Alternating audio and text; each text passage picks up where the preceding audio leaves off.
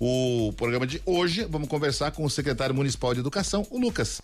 Ele que é mestre em educação e membro atuante do Conselho Estadual de Educação, né? Tá, tá aqui com a gente para bater um papo. Lucas, vou te falar um negócio, você é uma pessoa muito bem recomendada. Muita gente falando muito bem do Lucas. É, eu não sei, é, eu tinha lido, mas não me lembro agora. Você estava no, no, no, no, geral do Colégio Adventista ou no, no CAGE? Justamente, eu, eu fui. É, bom dia, primeiramente. Bom né, dia, secretário. Bom dia aos ouvintes também, os nossos colaboradores e demais aí é, participantes.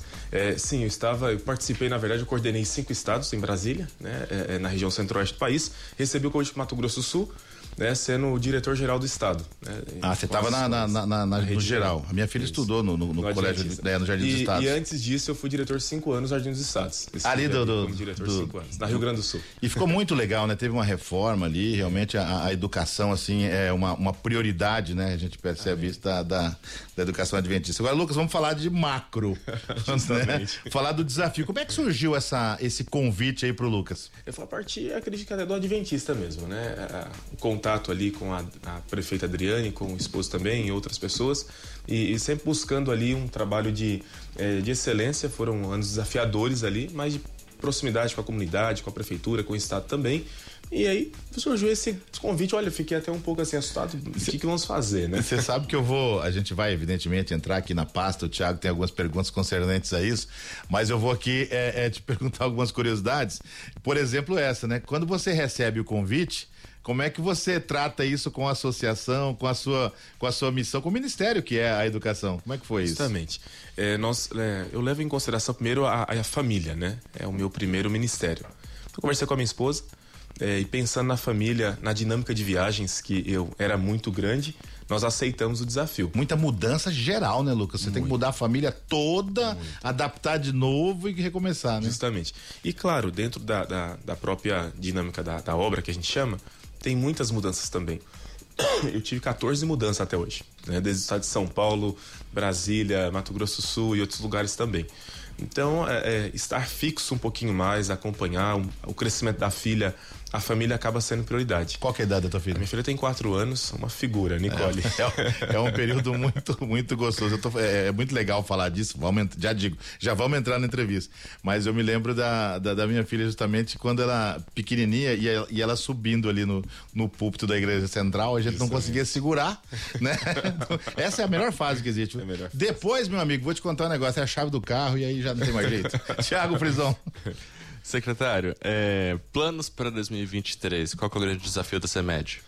Nós temos trabalhado em cima de três pilares principais, né? É a valorização do, do RH, do recurso humano como um todo, né, trazer, eh, já conseguimos é, inserir um número grande, havia uma ausência de merendeiras, zeladores né, nas escolas, então estamos suprindo isso a partir de agora, dando suporte aos diretores, né, os adjuntos também, que são aqueles que fazem acontecer lá na ponta realmente, com os professores principalmente, com a equipe administrativa, esse é o grupo que eu tenho lutado para estar próximo. Né?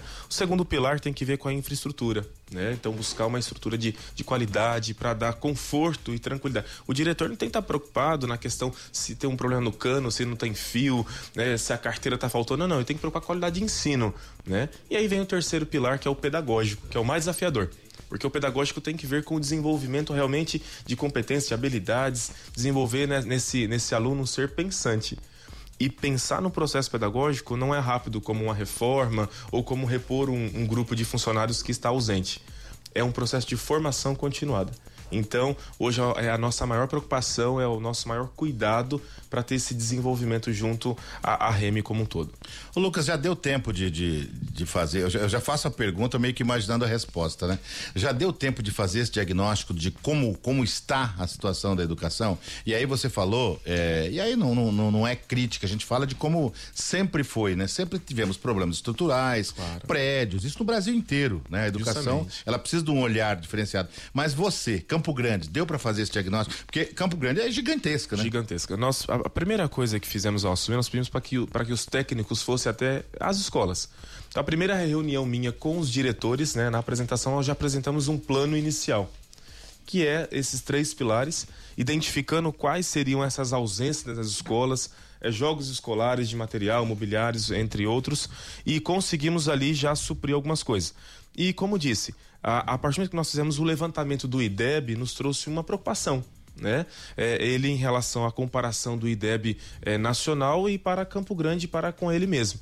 É, e é por isso que estamos buscando essa intervenção dentro de duas competências principais, que ela acontece da educação infantil até o término do ensino superior, mestrado, etc. e tal, que é a competência leitora, né? E o raciocínio lógico matemático. Então a gente tem uma preocupação grande com isso, que é sanar esses gaps e buscar e fazer realmente Campo Grande competir com outras capitais, como já foi, Curitiba, por exemplo. Eu tenho aqui uma pergunta, são 7 horas e 49 minutos, 7 e 49 você está na Rádio Educativa, também no YouTube e no Facebook, né? Pedir aqui para enquanto eu, eu, eu, faço a pergunta aqui, viu, meu amigo, meu amigo, quem é amigo que pode fazer? A Tânia tá por aí? Não, Thiago mesmo. Dá uma ajeitada na, no, no, microfone para ficar bem de frente ali. A pergunta aqui, ó, é a última designa, designação da, tem umas palavras também que eu vou te falar, hein? Des, o cara tava falando Jacarepaguá, tava lendo ontem, viu, Mariana? Jacaré, né? jacaré, quase que não saiu, mas a última designação das e-mails saiu ontem, né? Uhum. E, e, algumas pessoas, evidente, é um problema sistêmico, já não conseguiram é, próximo de casa. Uhum. Né? E eu lembro que quando eu, eu ia estudar, o pai falava, não, tem que brigar por essa aqui, que é uma quadra de casa. né? É, tem como tentar vaga em outro bairro? Tá? A pessoa, a Daniela Benantes dizendo que ela tem uma colega que não conseguiu, não está sabendo o que fazer. Tá. Já, é, já tem esse diagnóstico? É, de... Nós começamos ontem a segunda listagem. Ah, Qual foi uma... o desafio que nós tivemos? É, os pais, eles pleiteiam a vaga entre uh, começou ontem até o dia 17 para que ele efetive essa matrícula. Uhum. Só aí nós teremos uma diagnose do que aconteceu de fato para começar a fazer algumas mudanças possíveis. E o nosso maior desafio é que o pai ele vai pleitear a vaga e muitas vezes perde esse período de efetivar essa matrícula. Quando ele perde isso, ele sai dessa lista, ele volta para o término da lista de espera. E isso causa uma série de distorções para a gente, tanto na questão de montar turmas, lotar professor, a designação desse aluno para a escola mais perto é o ideal é o ideal e nós estamos trabalhando para isso. Se ficou uma, uma distância muito longa, pode nos procurar, pode procurar a central de matrículas na Secretaria de Educação ali na, na CEMED e estaremos ali verificando e, e, buscando atender essa família de acordo com a sua especificidade. É, é importante explicar né, né que tem uma, uma um, um, número de vagas para aquele para aquela para aquela escola, né? Estamos é, falando aqui de casos específicos, mas se muita gente começar a perder, você não vai lotar a sala de aula com pessoas que moram lá que não foram por Isso. conta daquelas Isso que conseguiu ser encaixadas. E o maior desafio, se ele perde esse período agora, nós tínhamos até ontem mais de 3.900 vagas em aberto. Com esse preenchimento, vai acontecendo, vai acontecendo. Se o pai não efetiva a matrícula, ele vai para o término da lista e de repente ele vai ter que entrar no Ministério Público para conseguir a vaga, sendo que já era um direito dele. Então a gente, desculpa, a gente faz um apelo à sociedade realmente para que olhe a designação onde a escola está, né? O, o aluno está lotado, para que ele vá lá na escola e efetive essa matrícula junto à secretaria. Isso é Isso, muito importante. Sou de uma época que dormia na fila, rapaz, pelo amor de Deus. Hoje o pessoal está perdendo vaga, por favor, né? Ontem, Lembra? Eu até faço aqui um agradecimento. Ontem a equipe da matrícula, eles começaram cedo, agora é claro, pela internet facilita, mas um grande grupo de aproximadamente 1.600 pessoas passaram pela CEMED e, e ali o nosso grupo começou às 5h40 da manhã atendendo esse, essa população com muito carinho. E secretário, o município está pronto para absorver toda a demanda? É, nós estamos agora tendo essa diagnose, tem muita duplicidade. Então hoje a nossa lista espera estaria em duas mil. Né? Até então estava em 8 mil nesse último ano. Nós estamos buscando recurso federal, recursos né, governamentais, para a gente fazer essa ampliação, que é uma necessidade. Não só de Campo Grande, mas acho que um todo né, do Brasil. Mas a gente tem que agora realmente é, já temos um estudo das regiões com maior demanda e buscar captação de verbas para a gente intensificar isso. A, a, gente tem um, é, eu acho que, que, que vocês da educação e, e, a gente tem um desafio muito grande, né? Com algumas discussões que são colocadas a, agora recentemente. Ah, a escola pode isso, pode aquilo. Eu tenho comigo que a, que a primeira escola é a casa da gente, né? Justamente. né? Eu, eu, já, eu já tive muita, muita aula que eu não, não gostei e alguns comentários que eu simplesmente não me atingiram porque a, a formação vem de lá. Mas como é que vocês estão pensando? E eu sei que esse trabalho não é para agora, a gente está num período tão complicado da, da, da humanidade, né? Mas como é que está essa questão de tentar despertar o, o senso crítico nesse aluno, sabe? Uhum. É, é, produzir uma, uma, uma, geração que, que pense, mas que ela pense, uhum. né? Que não venha essa coisa enlatada para ela. Justamente, é, essa indagação sua, é, Joel, é justamente o que a BNCC traz. Preparar nesse aluno um ser crítico pensante. Né? A, a Base Nacional Comum Curricular ela traz mais de 60 vezes a palavra protagonismo. E o que, que é isso? O que, que é trazer nesse aluno ser um protagonista? Para que ele possa ser um ser pensante e que ele não possa se levar com a massa da sociedade. Nós queremos um aluno que ele seja, que ele tenha condições de julgar, que é a capacidade de julgamento, não de influenciar-se só pelo meio mas sim de. É, e é claro, e como resolver isso? É realmente junto à formação, dando suporte ao professor, não dando apenas o livro didático para o professor, trazendo uma sequência didática, um planejamento específico, né? E essa orientação, e é por isso que nós montamos agora já o centro de formações ali é, é, de forma bem intencional, junto a, a, ao grupo ali né, dos nossos superintendentes, estaremos apresentando ao grupo de diretores também coordenadores. Antes da pergunta aí, eu quero registrar aqui, né, a, a galera que está acompanhando o secretário, né, a Divina, né, que é assessora geral aí, o Vangivaldo que está fotografando a gente aqui e o Diogo Ajala, né, equipe, equipe forte. São aí. sensacionais. Não, não dá para chegar para chegar sozinho, né, professor? Com certeza. Tem, tem eles, que, são, eles são feras. Tem que ter uma equipe. Secretário, é, o senhor veio da. Não sei se a gente pode. Eu não gosto muito da palavra iniciativa privada para uhum. educação, né? Mas tá, na prática o senhor acabou vindo de lá.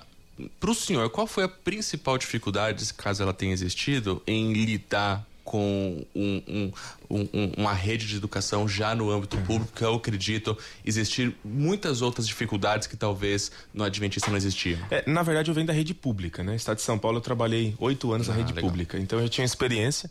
É, sou do Estado de São Paulo e tive esse, esse, é, esse convite lá na época que eu trabalhava na rede adventista, então eu já tinha essa experiência com a rede pública do Estado de São Paulo. É claro que é outra realidade, é outra diagnose, né? É, tem as especificidades da cidade, né? É uma capital é, e claro.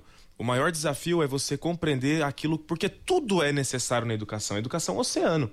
Mas eu, eu uso muitas metáforas, né? Eu não posso chegar numa cidade, é a mesma coisa ter um paciente na UTI precisando de oxigênio, eu vou fazer a barba dele não é? Então eu tenho que identificar qual que é a realidade para então executar de acordo com a necessidade específica daquela realidade. Como que eu tenho feito isso? Aproximação muito grande com os diretores. E aqui mando um abraço também né, para representantes dos diretores, a professora Lúcia do Condai, uma pessoa muito parceira. Temos conversado, dialogado para buscar essa proximidade, inclusive também com a CP, com o professor Giovano.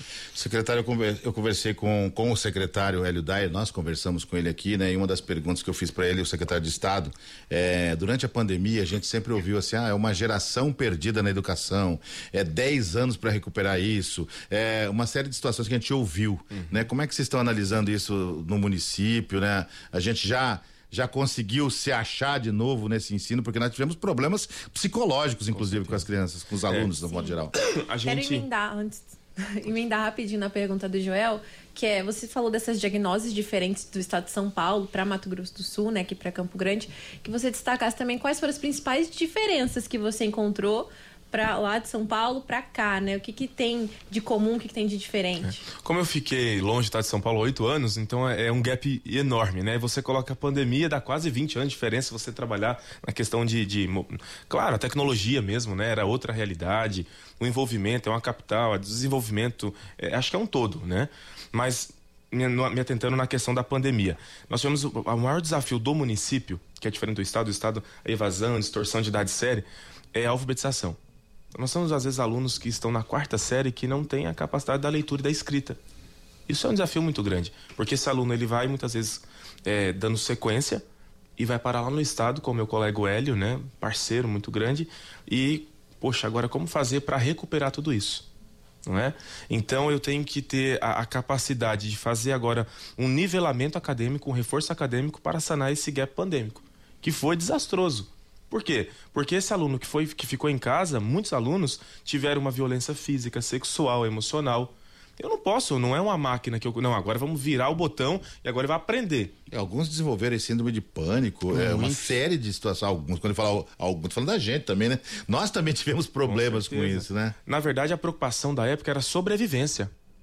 O pai tá tentando sobreviver, não morrer na situação toda, né? Acho que lidamos de perto com a morte é, como nunca, né? De, de, parentes, de amigos, a agenda do telefone da gente, ela, Justamente. ela ficou estranha, né? Não, não eu, eu tinha, eu confesso que nós tínhamos medo de ir ao mercado. É. Aquela coisa toda e passar algo que tira, né, toda a vestimenta e cuida disso. Tá, ah, e junto a isso a educação, paralelo a isso depois desses dois anos, o aluno vem para a escola. Então, agora, é entender quem é esse aluno, trabalhar o nivelamento, trabalhar essa recuperação psicológica, socioemocional. E aí temos um projeto chamado Valorização da Vida, que é um grupo de psicólogos dando suporte às escolas, para que esse aluno possa, primeiro, se ambientar a partir daí então da sequência no currículo. Secretário, nós estamos com, com o tempo quase estourando aqui. Eu quero é, é cumprimentá-lo e agradecer pela sua participação conosco e desde já, né, colocar a, a, a, nossa estrutura, né, à disposição. Nós já temos uma parceria da nossa TV aqui no canal 4.2 com a com a educação, Isso né, mesmo. em nome do nosso diretor-presidente que o senhor bem conhece, né, o Elias Mendes que deve estar aí para recebê-lo já já,